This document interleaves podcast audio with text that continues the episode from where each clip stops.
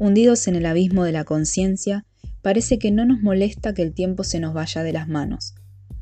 O nos importa tanto no perder ni una milésima de segundo del mismo, que nos matamos por ver quién lo aprovecha primero. El tiempo y el dinero han hecho estragos en nosotros, puesto que desde que se estableció el primero, el segundo parece pisarle los talones.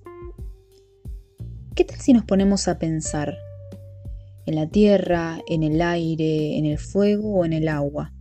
En el frío, en el calor, en lo agridulce, en lo amargo, en los animales o en los humanos. En todo lo que nos rodea.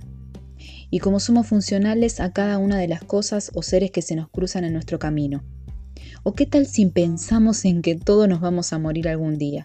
y que nos cuesta pensar en qué vamos a hacer cuando seamos grandes, y cómo el ser humano es la unidad básica de todos los problemas que existen hoy por hoy en el mundo, y cómo le cuesta, más de lo que imagina, formar lazos o convivir con sus pares. Y si ahondamos más, el inconsciente, ese cuarto oscuro donde se ocultan todos nuestros pensamientos más lúgubres, que jamás vamos a descifrar, porque jamás verán la luz porque desde que el ser humano posee la conciencia, también aflora la inconsciencia. Ya saben, como el yin y el yang, o Jekyll y Mr. Hyde. Siempre que existe algo, nace su oposición. Pero en los sueños, en los sueños no tenemos tapujos ni control.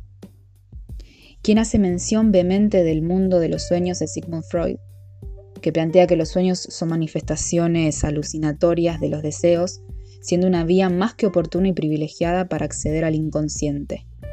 A grosso modo, desde el punto de vista freudiano, los sueños de alguna manera constituyen formas para cumplir deseos.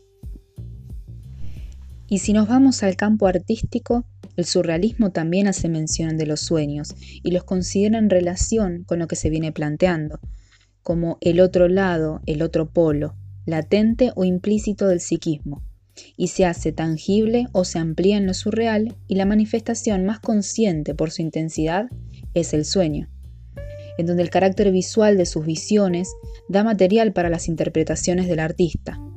Por eso también nos cuesta tanto descifrar algunas obras surrealistas o entender el movimiento, porque son tan personales como los sueños y la psiquis de cada una de las personas que lo expresan. Pero eso no quita que sea extremadamente llamativo, genuino y visceral. Para finalizar, tanto el surrealismo como el mundo de los sueños o el desarrollo de la psiquis es algo que creemos que olvidamos, pero está más latente que nunca, en todos los aspectos, o por lo menos no le prestamos tanta atención como se debería. La realidad cotidiana puede tornarse compleja, sí, difusa o hasta a veces sumida en el fondo de la incertidumbre. Y aún así se le encuentra esa cuota de surrealismo esperanzador o fantástico que le da una vuelta de tuerca. Algunos prefieren llamarlo casualidad. Bienvenidos, bienvenidas. Esto es su realidad, donde la realidad y el subconsciente colectivo se fusionan. Se fusionan.